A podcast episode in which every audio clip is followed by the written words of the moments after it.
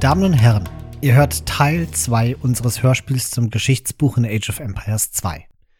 Im ersten Teil haben wir uns die Geschichten von 14 Zivilisationen, von den Äthiopiern bis zu den Goten angehört. In dieser zweiten Episode hören wir die Geschichte 14 weiterer Zivilisationen und reisen durch die Historien der Gojara bis zu den Maya. Eine kleine technische Ankündigung, bevor es losgeht. Die zweite Hälfte der Folge klingt etwas anders als die erste, weil ich die Aufnahme zu zwei unterschiedlichen Zeitpunkten und mit zwei unterschiedlichen Mikrofonen gemacht habe. Und wo wir bereits bei Ankündigung sind, wir haben uns für unser Podcast-Projekt ein neues Ziel gesetzt. Wenn wir genügend UnterstützerInnen finden, dann möchten wir unseren Podcast-Output ein wenig erhöhen, das heißt mehr Folgen pro Monat produzieren. Wenn ihr unsere Folgen also gerne hört und noch mehr möchtet, aber noch keine UnterstützerInnen auf Steady seid, dann freuen wir uns, wenn ihr zumindest mal auf unsere Steady-Seite vorbeischaut und euch anseht, welche Unterstützungsmöglichkeiten es überhaupt gibt. Den Link dorthin findet ihr in jeder unserer Folgenbeschreibung und auf unserer Homepage www.startthegamealready.de. Jetzt lasse ich gleich die Musik der Gojaras erklingen, wünsche euch ganz viel Spaß beim Hören und da ich mir habe sagen lassen, dass diese Reihe besonders gern zum Einschlafen gehört wird, auch eine geruhsame Nacht.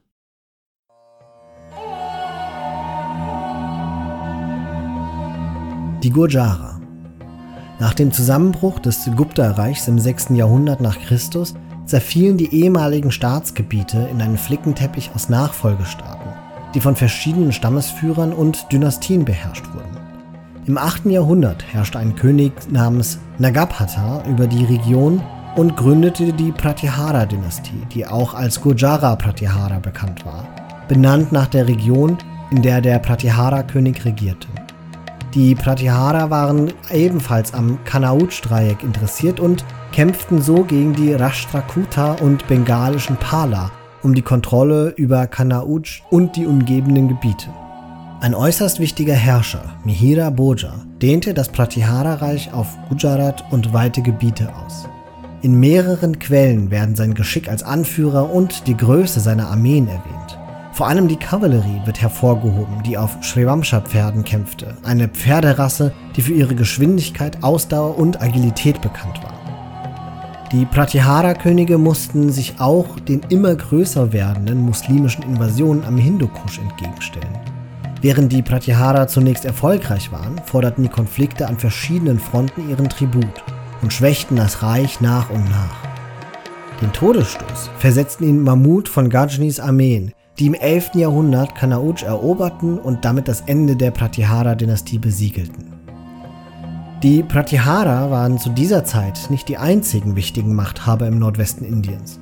Weitere Parteien im Machtkampf um diese Region waren die Chandela vom 9. bis 13. Jahrhundert, die Paramara vom 9. bis 14. Jahrhundert, die Solanki vom 10. bis 13. Jahrhundert und die Sumra-Dynastie aus Sindh, die vom 11. bis 14. Jahrhundert existierte.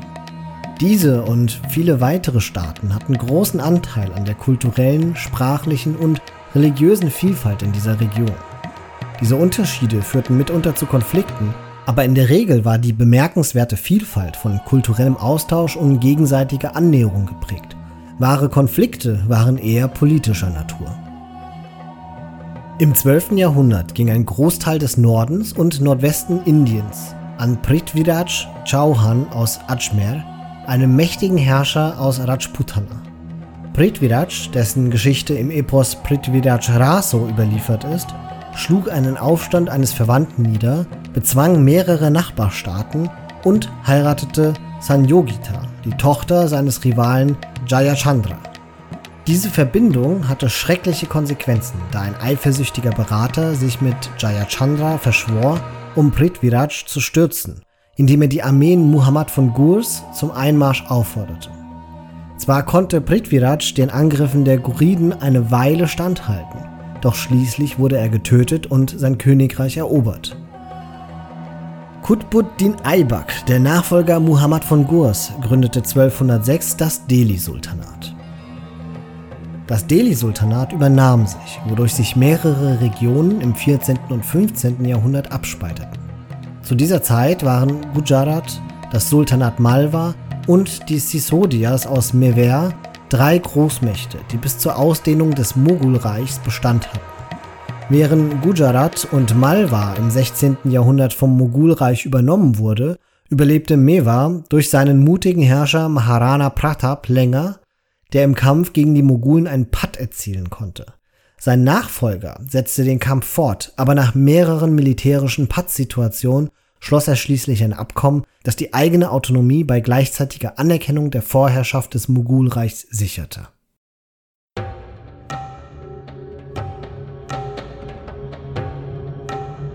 Die Hindustani Zu Beginn des Mittelalters wurden die nördlichen Regionen des heutigen Indiens hauptsächlich vom Gupta-Reich beherrscht. Dieser nur kurzlebige Staat erstreckte sich in seiner Blütezeit unter Chandragupta II. Vikramiditya vom Indus bis zum Ganges-Delta. Das Gupta-Reich war zwar für die damalige Zeit wirtschaftlich, politisch, militärisch, intellektuell und sozial äußerst fortschrittlich, jedoch war das Reich übermäßig gewachsen und anfällig für Invasionen. Angriffe von Nomaden aus dem Nordwesten stellten ein ständiges Problem dar, genau wie die extremen Klimabedingungen vor Ort, insbesondere Überschwemmungen. Der Staat überdauerte das 6. Jahrhundert nach Christus nicht, hatte aber großen Einfluss auf die Staaten, die auf ihn folgten. Nach dem Niedergang des Gupta-Reiches wurden seine Gebiete von unzähligen größeren und kleineren Gruppen kontrolliert. Diese erreichten nie die Bedeutung der Guptas, erbten aber deren Stärken und Fortschritte unter anderem ein ausgefeiltes System der Arbeitsteilung, bedeutsame wissenschaftliche Errungenschaften, florierende Handelsnetze und mächtige Militärtechnik. In den in Sanskrit verfassten indischen Epen wird von einem mächtigen und großmütigen Herrscher des 7. Jahrhunderts berichtet, Harshavardhana, der einige dieser Gebiete zu einem Pseudoreich schmiedete. Aber auch sein Staat hatte nicht lange Bestand. In den folgenden Jahrhunderten gab es eine neue Bedrohung, da immer wieder muslimische Invasionstruppen auf den indischen Subkontinent vordrangen. Während einige indische Befehlshaber wie Baparaval im 8. Jahrhundert sich der Welle einer Zeit lang erwehren konnten, wuchs die Bedrohung derart an, dass die oft zersplitterten indischen Staaten keinen dauerhaften Widerstand mehr leisten konnten. Jenseits des Hindukusch entstanden mächtige türkisch-persische Dynastien muslimischen Glaubens, im Gebiet des heutigen Afghanistans, Pakistans und Irans hatten die Ghaznaviden einen beeindruckenden Staat gegründet. Ein besonders berüchtigter Herrscher, Mahmud von Ghazni, der im 10. bis 11. Jahrhundert lebte, unternahm insgesamt 17 Feldzüge, um weite Teile Nord- und Westindiens zu plündern. Auf die Ghaznaviden folgten die Guriden, eine andere mächtige Dynastie, die ihre Vorgänger stürzte und im 12. und 13. Jahrhundert weiter nach Indien vordrang. Beide Parteien setzten vor allem auf Gulam, ehemalige Sklaven, die zu Berufssoldaten ausgebildet worden waren und eine Kriegerelite bildeten, die sowohl die Schlachtfelder als auch die Paläste beherrschte. Die Invasionen der Guriden veränderten die Region dauerhaft und stellten so einen Wendepunkt dar. Während sich ihre Vorgänger nur auf Plünderung und Zerstörung beschränkt hatten, gelang es den Guriden unter der Führung der Brüder Giyad und Muhammad Prithviraj Chauhan aus Ajmer zu besiegen und einen Großteil Nordindiens dauerhaft einzunehmen. Ihr Nachfolger Qutbuddin Aibak schuf eine neue Großmacht, das Sultanat von Delhi, das vom 13. bis 16. Jahrhundert existierte, das im Grunde aus einer muslimischen Kriegerelite bestand, die über eine kulturell und sozial mehrheitlich indische Bevölkerung herrschte. Wie viele andere Eroberer im Laufe der Geschichte hielten es auch die Sultane von Delhi für klüger, die bestehenden Systeme in ihrem neuen Reich zu erhalten, anstatt zu versuchen, sie abzuschaffen und durch ihre eigenen zu ersetzen. Die folgenden Jahrhunderte waren ereignisreich. Das Delhi-Sultanat und seine Nachbarn wurden wiederholt Opfer mongolischer Invasionen, die zwar keine nachhaltigen Erfolge erzielen konnten, dafür aber die Infrastruktur der Region erheblich schwächten. Die Invasion von Timur Lenk im Jahre 1398 war besonders brutal. Sie verwüstete Nordindien und machte aus der prächtigen Stadt Delhi einen Friedhof. Mehr als 100 Jahre später schrieb der erste Mogul Babur, ein weiterer persianischer Kriegsherr aus Zentralasien, in seiner Autobiografie Baburnama, dass er ein Land vorfand, das sich noch nicht von den Wunden der vergangenen Jahrhunderte erholt hatte. Trotzdem gelang es Babur, die von ihm eroberten und geschwächten Länder Nordindiens zu einem mächtigen Staat zu formen, dem Mogulreich, das von 1526 bis weit in die frühe Neuzeit über die Region herrschen sollte.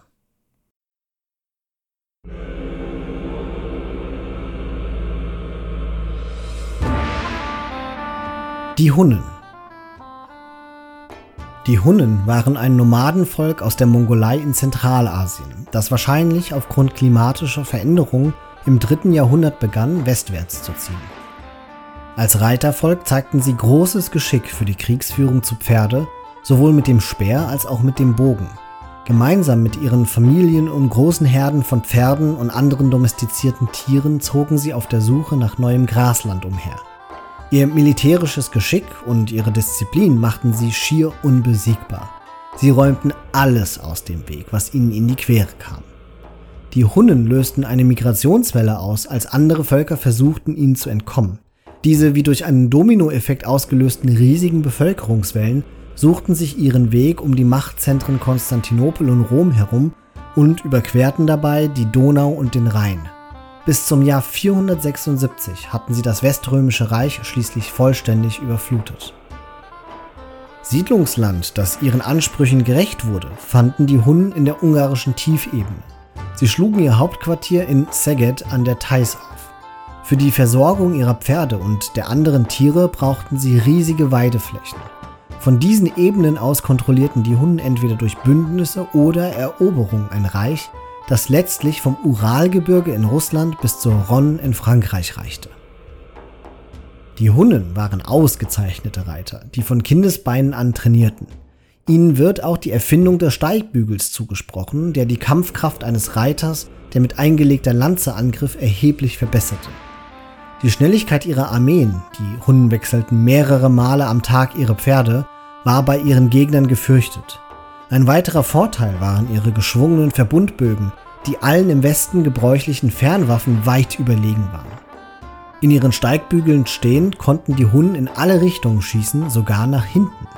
Zu ihren Taktiken gehörten Überraschungs- und Blitzangriffe und der Schrecken, der dadurch ausgelöst wurde. Ihre Armeen bestanden hauptsächlich aus leichter Kavallerie. Aufgrund ihrer Gesellschaftsstruktur brauchten die Hunnen einen starken Anführer, der ihnen ein Ziel vorgab. Den Höhepunkt ihrer Macht erlebten die Hunnen unter der Herrschaft Attilas, der im Jahr 433 ihr König wurde und mehrere Beutezüge nach Russland und Persien unternahm. Danach konzentrierte er sich auf den Balkan, wo er auf zwei großen Raubzügen so viel Schrecken und Zerstörung hinterließ, dass er sich seinen Abzug bezahlen lassen konnte. Im Jahr 450 wandte er sich dem Weströmischen Reich zu und überschritt mit ungefähr 100.000 Soldaten nördlich von Mainz den Rhein. Auf einer 100 Meilen breiten Front vorrückend plünderte er die meisten Städte des heutigen nördlichen Frankreichs. Der römische General Aetius stellte eine Armee aus Galliern und Römern auf und führte sie gegen Attila, der die Stadt Orléans belagerte. In der berühmten Schlacht von Chalons wurde Attilas Armee zwar geschlagen, jedoch nicht vernichtet. Die Niederlage bei Chalon gilt als eine der Entscheidungsschlachten der Geschichte, da sie den Zusammenbruch der christlichen Religion in Westeuropa und die Beherrschung dieses Gebiets durch asiatische Völker hätte bedeuten können. Danach drang Attila auf der Suche nach neuer Kriegsbeute nach Italien vor. Bei seinem Eintreffen in Norditalien flohen die Bewohner auf die Inseln vor der Küste und gründeten laut der Überlieferung die Stadt Venedig. Wenn auch die römischen Streitkräfte stark dezimiert und immer noch in Gallien stationiert waren, hatten auch die Hunnen starke Verluste erlitten und waren erschöpft durch ständige Feldzüge, Krankheiten und die Hungersnot in Italien. Bei einer folgenschweren Zusammenkunft konnte Papst Leo I. Attila überreden, sich zurückzuziehen. Seiner integrierenden Kraft beraubt, löste sich das Hunnenreich nach Attilas Tod im Jahr 453 auf. Die Vasallenvölker rebellierten und kämpften untereinander um die Vorherrschaft. Schließlich wurden sie selbst von einer neuen Welle von Invasoren verdrängt und verschwanden aus der Geschichte.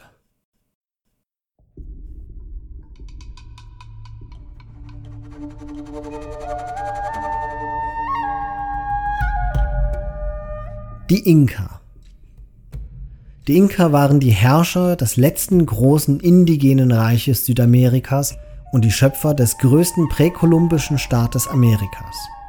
Ursprünglich ein kleiner Stamm aus der Region Cusco, formten die Inka ein Königreich, das zu Beginn des 15. Jahrhunderts eine bedeutende Kraft in den zentralen Anden wurde. Im Jahr 1438 wurde ihre Stärke vom Königreich der Chanka herausgefordert, da dessen Anführer die wachsende kulturelle Überlegenheit der Inka missfiel. Die Inka schlugen die Invasion der Chanka zurück und begannen in der Folge eine massive Expansion, die ununterbrochen für beinahe ein Jahrhundert anhielt. Im Jahr 1438 wurde das Reich der Inka nach der fehlgeschlagenen Invasion der Chanka von Pachakutik Yupanqui geführt. Pachakutik Yupanqui war der jüngste Sohn des Königs Viracocha, Herrscher der Inka seit 1410.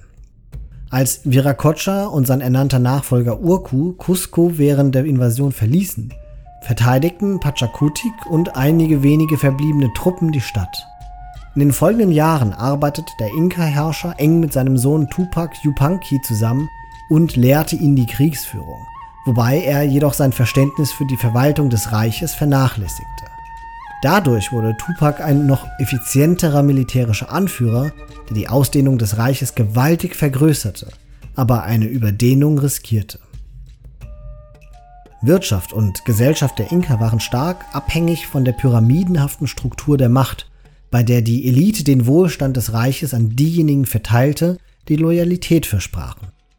Denjenigen am untersten Ende der sozialen Pyramide wurde genug zum Überleben gegeben und Schutz vor Angriffen geboten, solange sie drei fundamentale Regeln des Amasuva, Amalulla und Amakella Stiehl nicht, Lüge nicht, sei nicht faul, nicht brachen.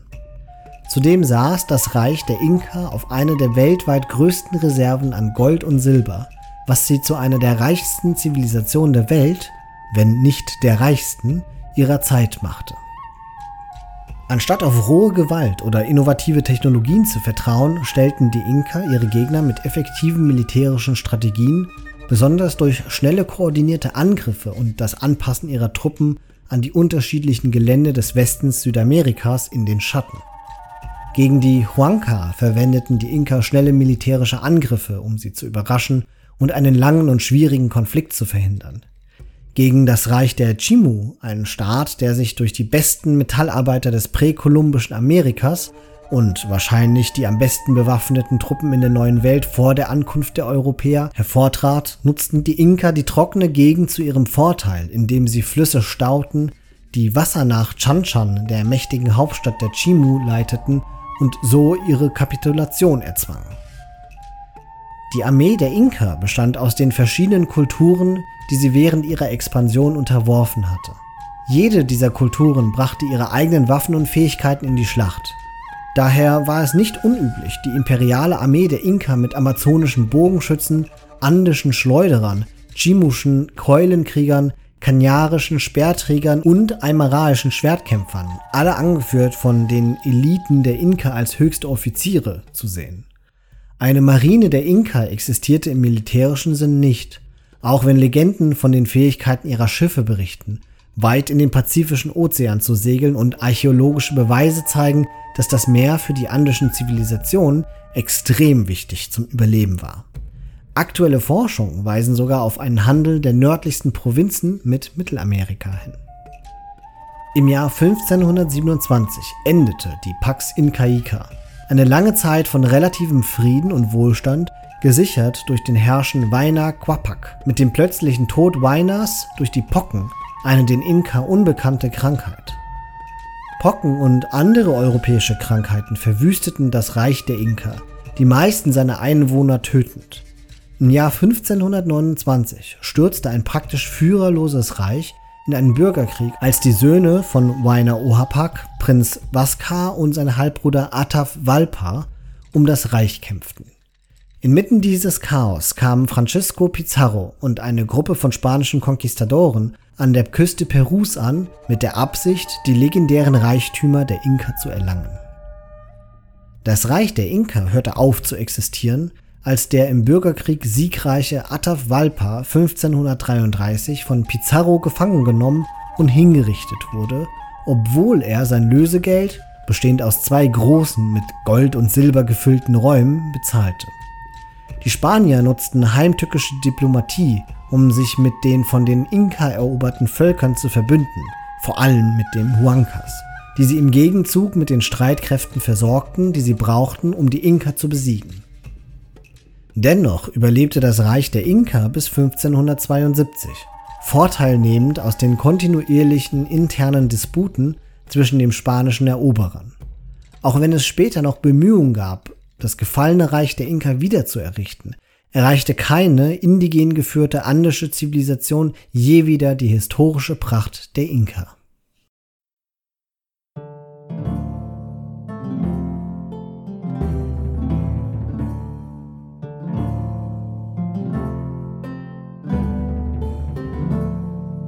Die Italiener Die Italiener sind das Volk, das seit ungefähr 572 nach Christus die Apenninhalbinsel bevölkert. Auch wenn die italienische Halbinsel dem römischen Reich als Sitz der Macht diente, fiel sie 476 nach Christus an die Germanen unter Odoaker. Im Jahr 493 brachten die Byzantiner, also die Oströmer, die Ostgoten unter Theoderich dem Großen dazu, Odoakers Italien zu erobern. Als Theoderich im Jahr 526 starb, fiel die Halbinsel zurück ins Chaos, was 535 eine byzantische Invasion unter General Flavius Belisarius ermöglichte. Diese Herrschaft wurde allerdings schon 572 beendet, als die Langobarden, ein anderer germanischer Stamm, die Halbinsel eroberte. Die Italiener können somit als Nachkommen von beiden, den Latinern und den Germanen, identifiziert werden. Nachfolgende Jahrhunderte sahen die Italiener eine Reihe unterschiedlicher Stadtstaaten bilden, unabhängige Gebilde, die sich im Normalfall kaum über die umliegenden Dörfer hinaus ausdehnten. In Norditalien führte der Fall des Heiligen Römischen Reiches Karls des Großen, der die Langobarden verdrängt hatte, zu einer langen Phase der Instabilität, die zu der Bildung weiterer Stadtstaaten wie Mailand, Genua, Florenz und Venedig führte. Zentralitalien erging es währenddessen unter der Herrschaft des Papsttums in Rom etwas besser. Als der Papst 962 jedoch Otto I. zum Heiligen Römischen Kaiser krönte, wurden sowohl Zentral- als auch Norditalien in die komplizierten Konflikte der deutschen Lehensstaaten hineingezogen. Auf der anderen Seite blieb Süditalien unter der Herrschaft der Langobarden und der Byzantiner, bis die Normannen das Gebiet im 11. Jahrhundert eroberten und das Königreich von Sizilien gründeten. Während des Mittelalters bestanden die italienischen Armeen hauptsächlich aus Söldnern und wurden von Condottieri, professionellen Söldnerführern, deren Loyalität vom Höchstbietenden bestimmt wurde, geführt. Zwischenstaatliche Konflikte dienten üblicherweise dem Erhalt des Status quo der Stadtstaaten. Die italienischen Kriege oder Renaissancekriege des 16. Jahrhunderts bildeten einen Höhepunkt der zwischenstaatlichen Konflikte was schließlich zur Schwächung der italienischen Stadtstaaten führte. In Sachen Seekriegsführung zählten die italienischen Flotten zu den besten Europas. Die Geografie der Region machte die Vorherrschaft über das Mittelmeer essentiell für Handel und Kultur. Venedig und Genua bildeten mit Hilfe ihrer Flotten bemerkenswerte maritime Reiche und wetteiferten mit anderen bedeutenden europäischen Staaten und dem Ottomanischen Reich. Das mittelalterliche Italien war eine berauschende Mischung aus antiker römischer Architektur, wachsender theokratischer Macht und künstlerischer Rebellion. Zentralitalien übte unter der Herrschaft der katholischen Päpste eine bedeutende Position in religiösen und politischen Angelegenheiten des europäischen Christentums aus. Das norditalienische Florenz wurde im späten Mittelalter als Hauptort der Renaissance, einer Periode des großen Fortschritts in Kunst, Musik und der Wissenschaft bedeutsam. Der Florentiner Leonardo da Vinci, der außergewöhnliche Kunst entwickelte und an die Grenzen der Technologie stieß, war eine der wichtigsten Figuren dieser Ära. Dennoch machten die ständigen Konflikte zwischen den italienischen Stadtstaaten die Italiener anfällig für äußere Kontrolle. Die Nachbarn Frankreich, Spanien und Österreich zeigten sich besonders aufdringlich in italienischen Affären. Es dauerte allerdings noch bis 1861, dass die Italiener sich unter der Führung von Victor Emanuel II. aus dem Hause Savoyen und Giuseppe Garibaldi zu einer einzigen Nation vereinten, die bis heute besteht.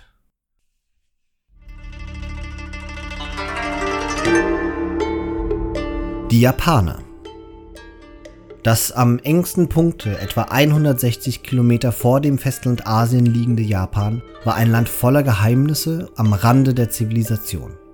Zunächst durch seine geografische Lage und später aus eigener Wahl isoliert, entwickelten die Japaner eine Kultur, die nur geringfügig von der Außenwelt beeinflusst wurde. Zu Beginn des europäischen Mittelalters zentrierte sich die weiterentwickelte Kultur am nördlichen Ende des Binnenmeeres auf der Hauptinsel Honshu. Östlich des Hakone-Gebirges liegt die Kanto-Ebene, das größte Reisanbaugebiet auf den Inseln. Im Norden und Osten dieser Ebene verlief die Grenze, hinter der die Ureinwohner Japans seit dem Neolithikum gelebt hatten. Es wird vermutet, dass der Yamato-Hof des 5. Jahrhunderts nach Christus größtenteils nur noch zeremonielle Bedeutung hatte. Unabhängige Clans, die Öji, hatten die eigentliche Macht inne. Die Clanführer bildeten eine Art Aristokratie und konkurrierten miteinander um die Herrschaft über das Land und den Thron. Im Jahr 536 wurde die Soga-Sippe dominierend. Aus ihr gingen die ersten großen historischen Staatsmänner hervor, wie Prinz Shotoku, der Reformen einführte, die für die folgenden Generationen den Grundstein für die japanische Kultur bildeten. Im Jahr 645 wurde die Herrschaft von der Fujiwara-Familie übernommen. Die Fujiwara herrschten fast während der gesamten Heian-Zeit von 794 bis 1185. Die neue Führung leitete die Taika-Reform von 645 ein, deren Ziel es war, Reisanbaugebiete neu zu verteilen, eine Steuer auf landwirtschaftliche Produktion zu erheben und das Land in Provinzen zu unterteilen. Ein zu großer Teil des Landes blieb jedoch vom imperialen Einfluss und von diesen Reformen unberührt. Die eigentliche Macht ging auf große Familien über, die in den Reisanbaugebieten an Einfluss gewannen. Konflikte zwischen diesen Familien führten zum Bürgerkrieg und zum Aufstieg der kriegerischen Klasse. Ähnlich wie im mittelalterlichen Westeuropa kam auch in Japan der Zusammenbruch der zentralen Staatsgewalt, der Aufstieg mächtiger Adliger und Konflikte mit Barbaren an der Grenze zusammen und brachten eine Kultur hervor, die von einer Kriegerelite beherrscht wurde. Diese Krieger wurden als Samurai, Dienende, bekannt und waren vergleichbar mit dem europäischen Ritter. Eine Militärregierung, an deren Spitze der Shogun stand, übernahm am Ende des 12. Jahrhunderts die Machtposition des Adels. Die Samurai lebten nach einem Ehrenkodex, der dem Kodex der europäischen Ritter entsprach. Er basierte auf der Loyalität gegenüber dem Herrn. Ein Samurai befolgte die Befehle seines Herrn, ohne Fragen zu stellen und war bereit, für seinen Herrn zu sterben. Im Gegenzug erwartete der Krieger Führung und Schutz. Ein Samurai legte großen Wert auf seine Abstammung und war bestrebt, die Familientradition weiterzuführen. Sein Verhalten war darauf ausgerichtet, Lob und Ansehen zu erlangen. Er musste unerschütterlich sein und durfte keine Feigheit zeigen. Krieger zogen mit der Erwartung in die Schlacht, dem Tod entgegenzutreten. Es herrschte die Ansicht, dass ein Krieger, der am Leben hing, kein guter Kämpfer sein konnte.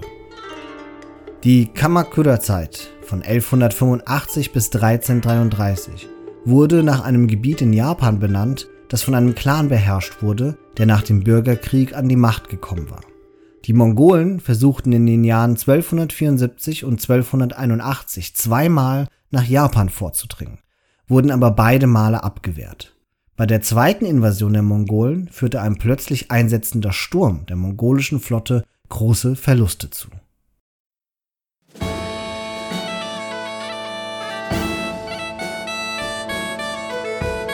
Die Kelten. Die Kelten waren die alten Bewohner Nordeuropas, die vor 5000 Jahren Stonehenge errichteten. Julius Caesar hatte sie während seiner Eroberung Galliens bekämpft. Die Römer entrissen ihnen schließlich auch einen Großteil Britanniens und der iberischen Halbinsel. Zu der Zeit, als das römische Reich zerfiel, hielten die Kelten noch Teile von Nordwestfrankreich, Irland, Wales sowie einen Teil Schottlands besetzt. Im Mittelalter verstärkten sie ihren Einfluss auf Schottland und unternahmen mehrmals den Versuch, weite Teile Englands zu erobern. Die Iren lebten während des frühen Mittelalters in kleinen Stammeshorden. Bis zum Jahre 800 hatten die vier Provinzen Leinster, Munster, Connacht und Ulster unter sogenannten Hochkönigen an Einfluss gewonnen. Die Angriffe der Wikinger begannen im Jahre 795 und Wikingersiedlungen entstanden Mitte des 9. Jahrhunderts. Die bedeutendste von ihnen war bei Dublin.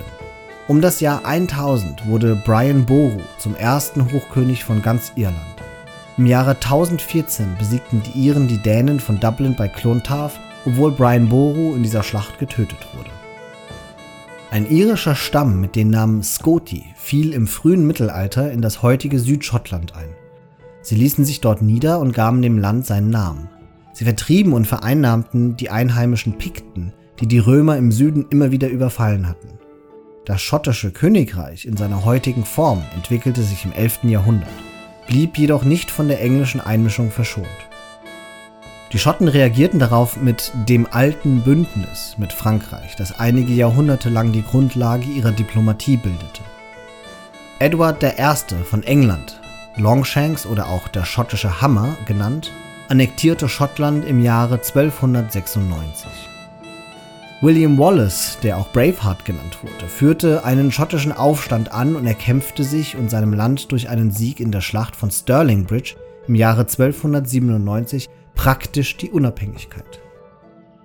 Nach einer Niederlage im folgenden Jahr bei Falkirk führte Wallace einen Guerillakrieg, bis er verraten, gefangen genommen und im Jahre 1305 hingerichtet wurde.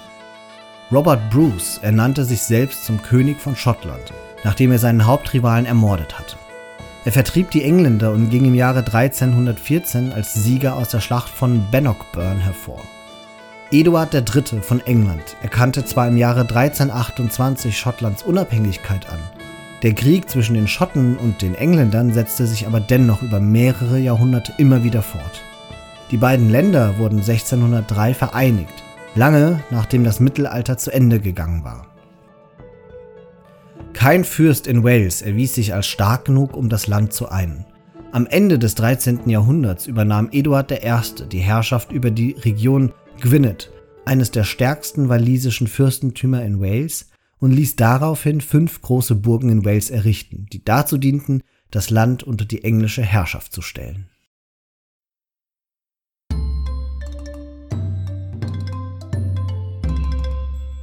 Die Khmer obwohl das Volk der Khmer schon seit dem zweiten Jahrtausend vor Christus im Gebiet des heutigen Kambodscha siedelte, entstanden größere Staaten erst ab dem ersten Jahrhundert nach Christus.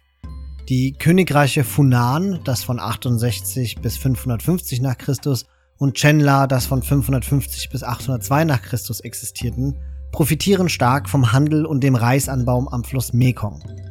Dennoch war es erst ihr Nachfolger, das Khmerreich, das von 802 bis 1431 existierte, das während des Mittelalters zum mächtigsten Staat auf dem Festland Südostasiens werden sollte. Ein Jahrhundert nachdem das Königreich Chenla zerfallen war, vereinigte Jayawarman II., der von 770 bis 834 regierte, ein lokaler Häuptling aus Südostkambodscha, die verschiedenen Kleinstaaten durch Eroberung und Heirat. Nach seinem erfolgreichen Feldzug krönte sich Jayawarman 802 zum Gottkönig, zum Deva Raja. Dieser durch indischen Hinduismus und lokale Traditionen inspirierte Akt markierte nicht nur die Geburt des Khmerreiches, sondern legitimierte auch die Khmer-Könige als Manifestierung der Hindu-Götter Shiva und Vishnu. Nachfolgende Herrscher nutzten diese Macht, um Einfluss auf viele Bereiche der Khmer-Gesellschaft zu nehmen. Erstens gaben die Könige große Wasserwerke in Auftrag. Da Monsune den Wasserspiegel stark beeinflussten, waren ordentliche Bewässerungssysteme für den verbreiteten Reisanbau notwendig. Zugleich versuchte die Regierung nicht, die Produktion selbst zu kontrollieren. Stattdessen erhoben lokale Beamte Steuern von den Händlern auf den Marktplätzen, welche vorrangig von Frauen betrieben wurden. Tempel dienten als Lager und wurden durch ein ausgedehntes Straßennetzwerk verbunden, was den Fernhandel erleichterte. Zweitens finanzierten die Khmer-Herrscher umfangreiche Bauprogramme, nachdem sie regelmäßig ihre Hauptstadt verlegten. Diese Standortwechsel ging oft mit dem Bau eines neuen Staatstempels einher, welcher zugleich als Stadtzentrum und als Ort für die Verehrung des Königs diente. Angkor, eines der größten vorindustriellen urbanen Zentren, bestand aus sieben Hauptstädten, die über 1000 Tempel beherbergten. Im frühen 12. Jahrhundert errichtete Suryavarman II der von 1113 bis 1150 regierte, den bekanntesten Staatstempel Angkor Wat.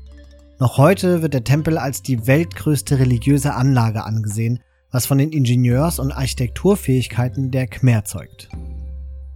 Schließlich befehligte der König das Heer. Zwischen dem 9. und 14. Jahrhundert führten die Khmer-Herrscher unentwegt Kriegszüge an und eroberten große Teile Südostasiens. Ihre Hauptfeinde waren die Siamesen, die Vietnamesen und die Cham, die Angkor 1177 und 1178 überfielen. Die Khmer hatten kein stehendes Heer, sondern verließen sich auf ernannte Hauptmänner, die für die Einberufung von Bauern in Kriegszeiten verantwortlich waren. Neben diesem großen Angebot an Bauerninfanterie setzte die Armee Kriegselefanten ein, welche manchmal mit Ballisten ausgestattet waren. Die Khmer kämpften aber nicht nur gegen andere Zivilisationen. Da Könige mehrere Frauen heirateten, kam es aufgrund von Disputen zwischen verschiedenen Erblinien oft zu Bürgerkriegen. So kämpfte Suryavarman I. von 1002 bis 1049, nachdem er den Thron beansprucht hatte, acht Jahre lang gegen andere Thronanwärter. Politische Instabilität war in der Khmer-Gesellschaft tief verwurzelt. Ab dem 14. Jahrhundert allerdings wurden die Bürgerkriege häufiger, da die Herrscher andere strukturelle Probleme nicht in den Griff bekamen. Aufgrund klimatischer Abkühlung ging der Reisanbau zurück. Die Konvertierung vom Hinduismus zum Theravada-Buddhismus untergrub die Rechtmäßigkeit der Könige als göttliche Herrscher und Krieg mit den Siamesen führte zu ständigen Gebietsverlusten. Schließlich gab König Ponheaya, der von 1405 bis 1463 lebte, Angkor im Jahr 1431 auf, was das Ende des großen Khmerreiches markierte.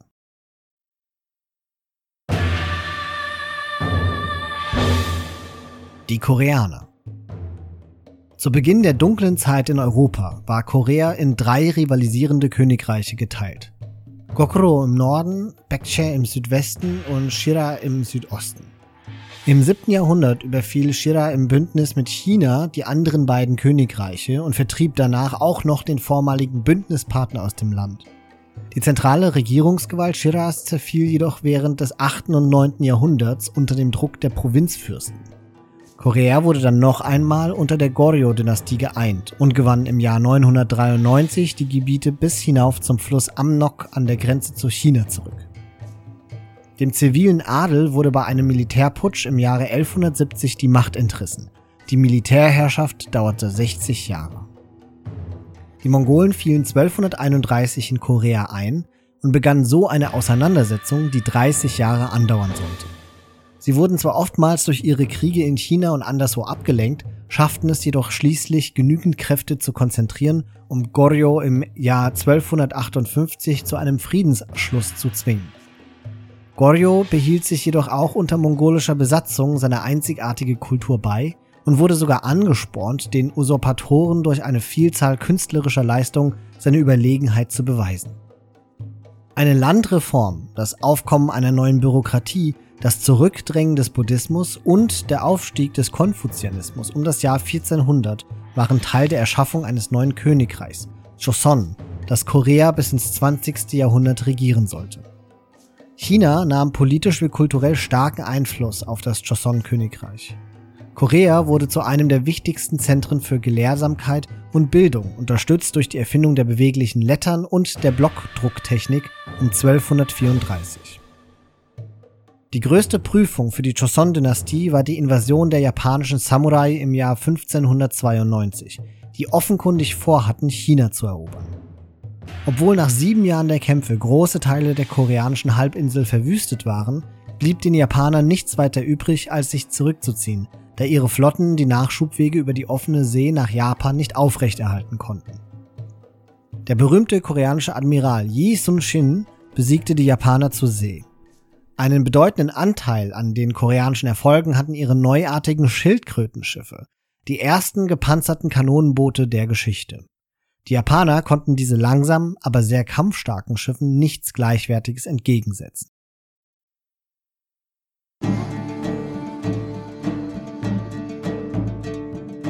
Die Kumanen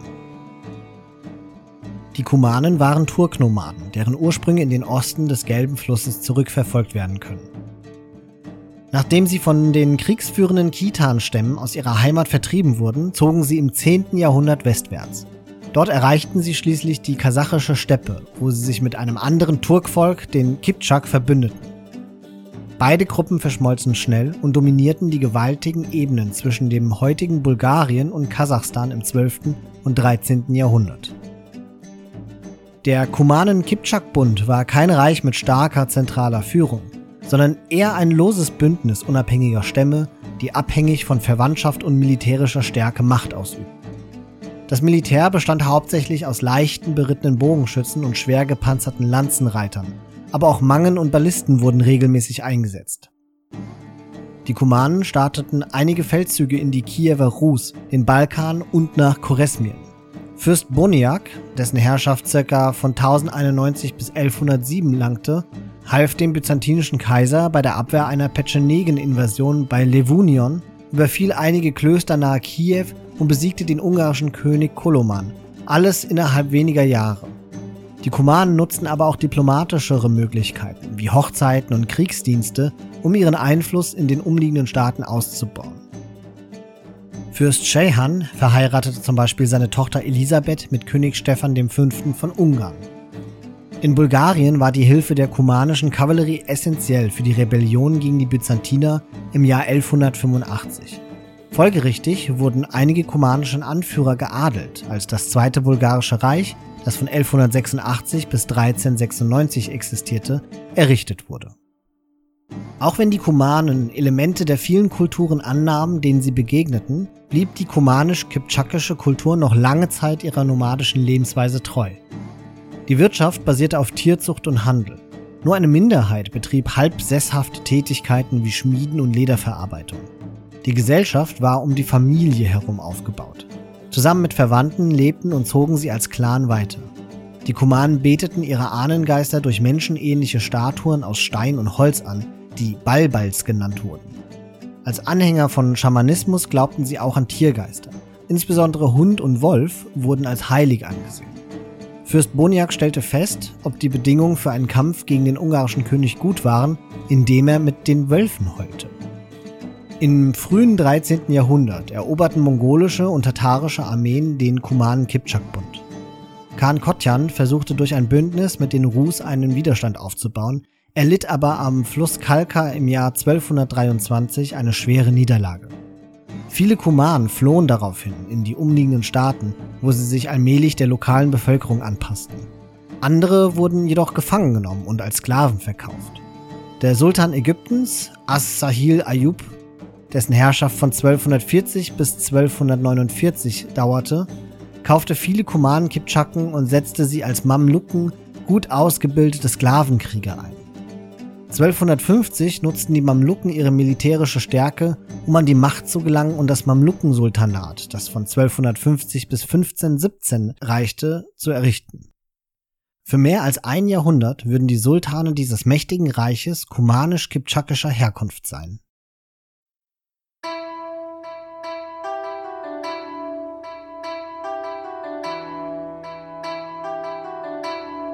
Die Litauer.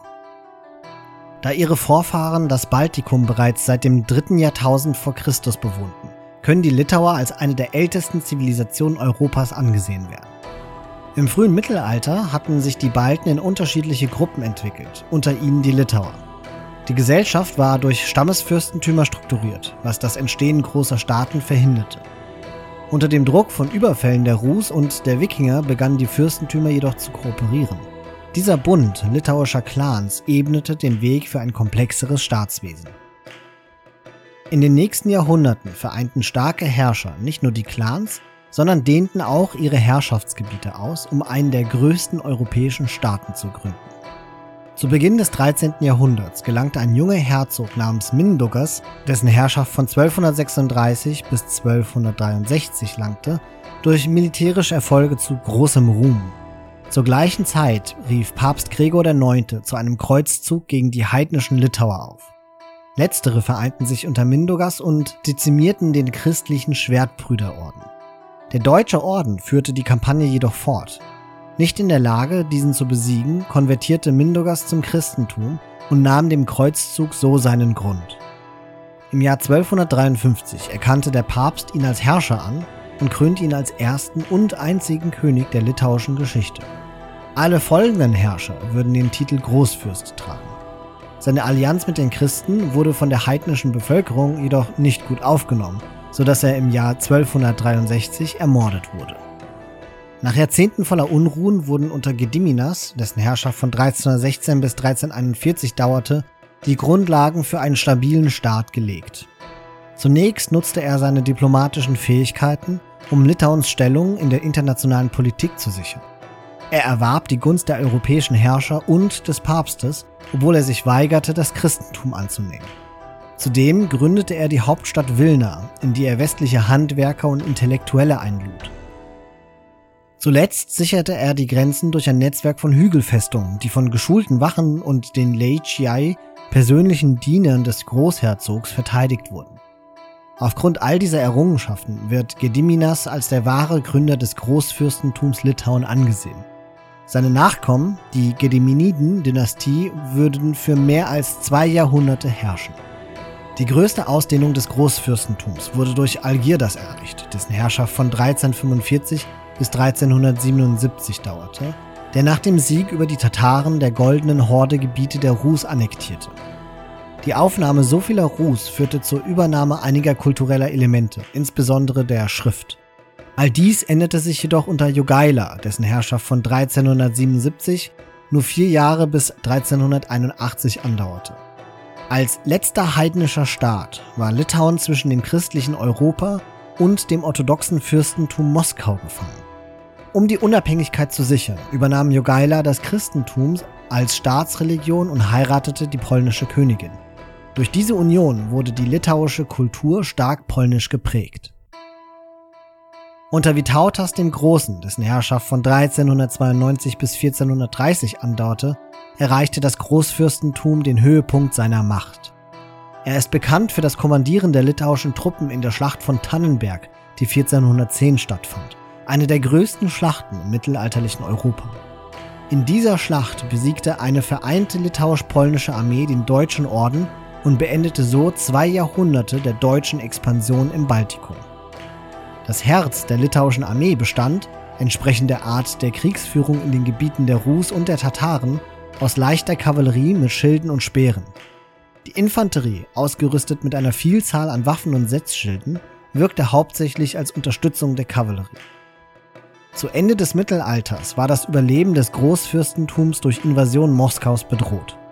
Als Antwort auf diese Bedrohung stärkten die Litauer die schon bestehende Union mit Polen und gründeten im Jahr 1569 den Staatenbund Polen-Litauen. Litauen blieb ein unabhängiger Staat, wurde aber ohne starke Herrscher schnell zum untergeordneten Mitglied der Union. Bis 1795 waren all seine Gebiete von benachbarten Staaten annektiert worden.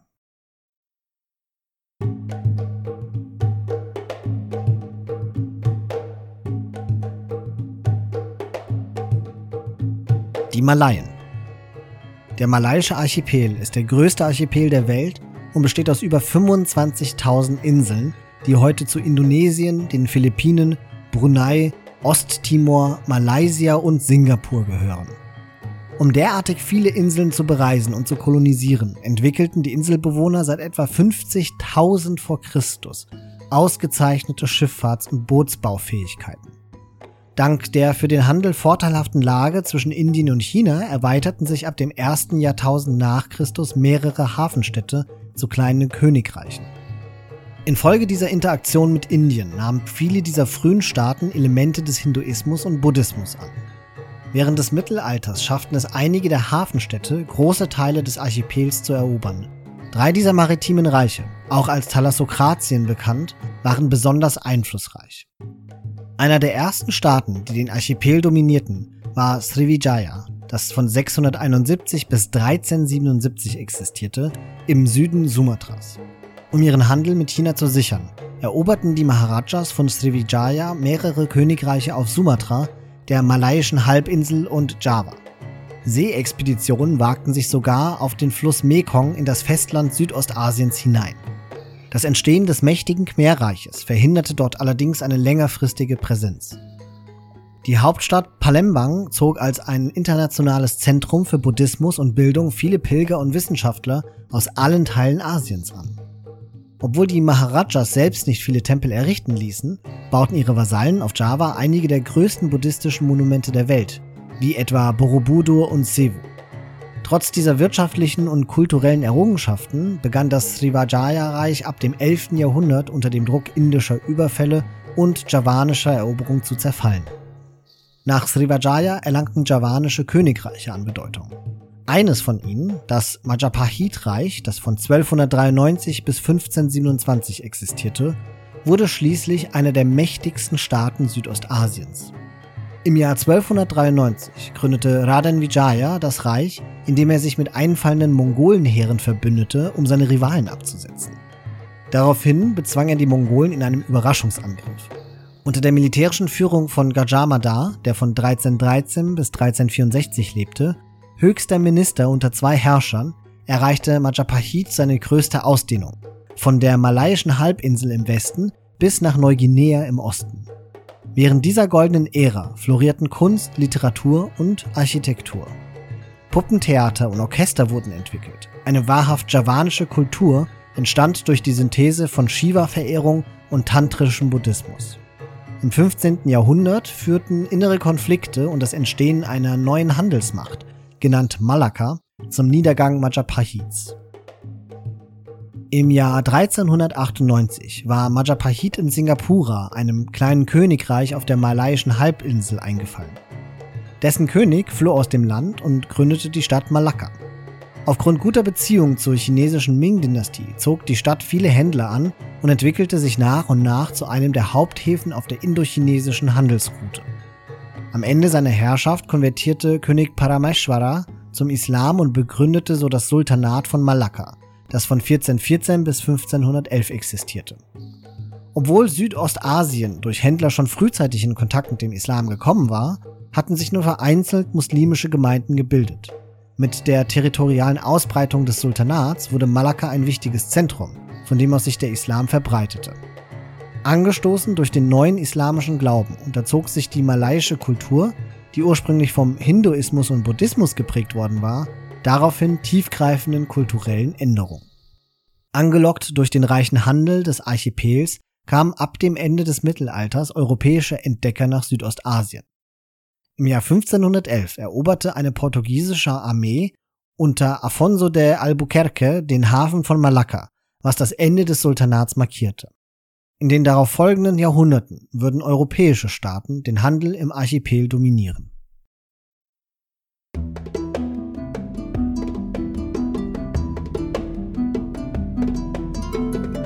Die Malier. Während des Mittelalters entstanden durch den lebendigen transsaharischen Handel viele Stadtstaaten und Königreiche in Westafrika. Der ständige Kampf um die Vorherrschaft im Handel ging Hand in Hand mit dem Aufstieg und dem Fall großer Reiche, die in der Lage waren, die verstreuten Stadtstaaten zu erobern und unter einem Herrscher zu vereinen. Zwischen dem 4. und dem 11. Jahrhundert waren die Soninke die ersten, die ein Monopol im Goldhandel bildeten und ihre Herrschaft über ein gigantisches Gebiet ausdehnten. Zum Zeitpunkt der größten Ausdehnung umfasste das Reich von Ghana den westlichen Teil des heutigen Mali und den südöstlichen Teil Mauretaniens. Zum Ende des 11. Jahrhunderts hatte das Berberreich der Almoraviden jedoch die Kontrolle über den Goldhandel erlangt. Ob dies durch einen Angriff, angeführt von Amir Abu Bakr ibn Umar, erfolgte, ist noch unklar. In jedem Fall führte der Verlust der wichtigsten Ressource zusammen mit Überweidung und Dürreperioden zum Zerfall des Ghanaischen Reiches. Im Jahr 1203 eroberten die Susu, einstige Vasallen von Ghana, die Hauptstadt Koumbi Saleh. In den folgenden Jahrzehnten führten die Susu ihre Feldzüge fort. Mündlichen Überlieferungen zufolge unterwarf ihr König Sumanguru Kante einige kleine Mandika-Stämme. Ein verbannter Prinz, Sundiata Keita vereinte die verschiedenen Königreiche jedoch, zettelte eine Rebellion an und besiegte schließlich im Jahr 1235 die Suso-Armee in der Schlacht von Kirina. Fünf Jahre später annektierte Sundiata Ghana und dessen wichtige Goldminen und Handelsrouten und gründete damit das Mali-Reich. Weitere von nachfolgenden Mansas, also Königen, angeführte Feldzüge erweiterten die Grenzen des Reiches nach Gao im Osten und bis zum Atlantischen Ozean im Westen. Besonders unter dem Mansa Sakura, der von 1285 bis 1300 regierte, einem befreiten Sklaven war die territoriale Ausdehnung signifikant. Um dieses riesige Gebiet zu verteidigen und zu kontrollieren, unterhielt das Mali-Reich eine Vollzeitarmee, die aus bis zu 100.000 Soldaten bestand, von denen der Großteil Infanterie war. Von jedem Stamm wurde erwartet, eine bestimmte Anzahl Krieger mit eigenen Waffen zu bewaffnen und zur Verfügung zu stellen. Erst ab dem 14. Jahrhundert, als das Mali-Reich immer stärker unter Druck geriet, setzten die Mansa im Kampf auch auf Sklaven. Unter der Herrschaft des Mansa Musa, der von 1312 bis 1337 regierte, erreichte das Mali-Reich seinen Zenit. Aufgrund seiner bemerkenswerten Pilgerreise nach Mekka war und ist er wahrscheinlich der berühmteste Mandinka-Herrscher. Mit einem Gefolge von 500 Sklaven und 100 Kamelen, die 30.000 Pfund Gold trugen, zog Musa überall, wo er sich aufhielt, Aufmerksamkeit auf sich. Nach seiner Rückkehr befahl der König den Bau zweier Madaris, also Universitäten in Timbuktu, der Sankore und der Jinga Moschee. Für zwei Jahrhunderte blieben sie internationale Zentren des Lernens und beherbergten Bücher und Gelehrte aus aller Welt. Auch wenn die verschiedenen Mandinka-Stämme ursprünglich eigene animistische Religionen hatten, verbreitete sich der Islam durch die Beteiligung von Muslimen am transsaharischen Handel langsam im gesamten Reich. Im 14. Jahrhundert konvertierten die Mansas zum Islam, zwangen aber ihre Untertanen nie dazu, es ihnen gleichzutun. Infolgedessen war das Mali-Reich Heimat vieler Religionen, oft vermischt mit lokalen Ritualen und Traditionen. Beginnend im späten 14. Jahrhundert begann die Macht der Mandinka zu schwinden. Intern war das Herrscherhaus von Intrigen und schwachen Herrschern geplagt, während der Staat von außen durch Invasionen und Rebellionen bedroht wurde. Am wichtigsten war dabei die Invasion der Berber und der Aufstieg des Songhai-Reiches, das von 1464 bis 1591 existierte, die zum Verlust der nördlichen und östlichen Regionen, einschließlich Timbuktus, und damit zum Verlust der Kontrolle über den transsaharischen Handel führte. Das Mali-Reich wandte seine Aufmerksamkeit in Folge den südwestlichen Provinzen zu, in denen portugiesische Entdecker 1455 angelandet waren. Das Blatt wendete sich jedoch nicht und bis 1600 war das Mali-Reich vollständig in viele kleine Königreiche zerfallen.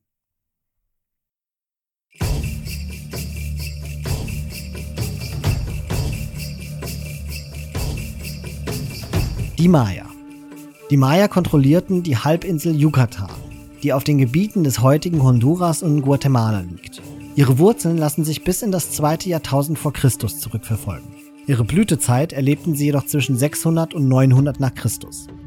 Obwohl der Boden, auf dem sie lebten, nicht besonders fruchtbar war, erschufen sie Monumente und zeremonielle Gebäude, die nicht weniger eindrucksvoll waren als die der Ägypter. Das Ausmaß dieser Tempel war angesichts der eher primitiven Religion der Maya überraschend. Ebenfalls primitiv mutet auch ihre Architektur an, wenn auch imposant im Vergleich zu zeitgenössischen Bauwerken in anderen Teilen der Erde. Die Maya erfanden eine einzigartige Schriftsprache, die lange Zeit nicht entschlüsselt werden konnte. Drei Bücher der Maya sind erhalten geblieben, ein Bruchteil dessen, was die Europäer aus Furcht vor ketzerischen Inhalten verbrannten. Die Maya waren meisterhafte Mathematiker und Astronomen. Die Vorhersagbarkeit von Sonnen- und Planetenbewegungen waren Voraussetzungen für die Berechnung ihres Kalenders und bedeutsame Feste. Sie lebten in kleinen Dörfern und versammelten sich bei wichtigen Ereignissen in ihren zeremoniellen Zentren. Die Führung ihrer Gesellschaft lag in den Händen von Kriegern aus dem Adelsstand und Priestern. Der Niedergang der Maya-Kultur begann im 10. Jahrhundert, wahrscheinlich ausgelöst durch Erdbeben oder Vulkanausbrüche. Viele der zeremoniellen Stätten wurden danach verlassen. Krieger aus Zentralmexiko eroberten dann ihre Gebiete, woraufhin sie in kleine Gruppen zerfielen und sich in getrennten Dörfern im Regenwald ansiedelten. Das letzte Zentrum der Maya wurde von den Spaniern im 17. Jahrhundert erobert aber noch heute leben in Yucatan zwei Millionen ihrer Nachfahren.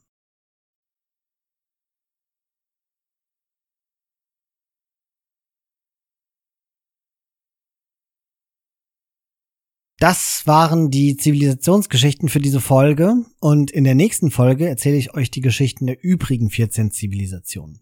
Ich hoffe, diese Geschichten waren für euch genauso interessant wie für mich und ihr hattet viel Spaß beim Hören. Gebt uns gerne Feedback dazu, wie ihr dieses Format findet. Und wenn ihr eigene Ideen habt, was wir noch an kreativen Formaten produzieren könnten, dann könnt ihr uns diese und euer Feedback gerne auf unserem Discord-Server in der Rubrik Feedback mitteilen oder uns einfach eine E-Mail zusenden. Vielen Dank, dass ihr mir zugehört habt und bis zum nächsten Mal.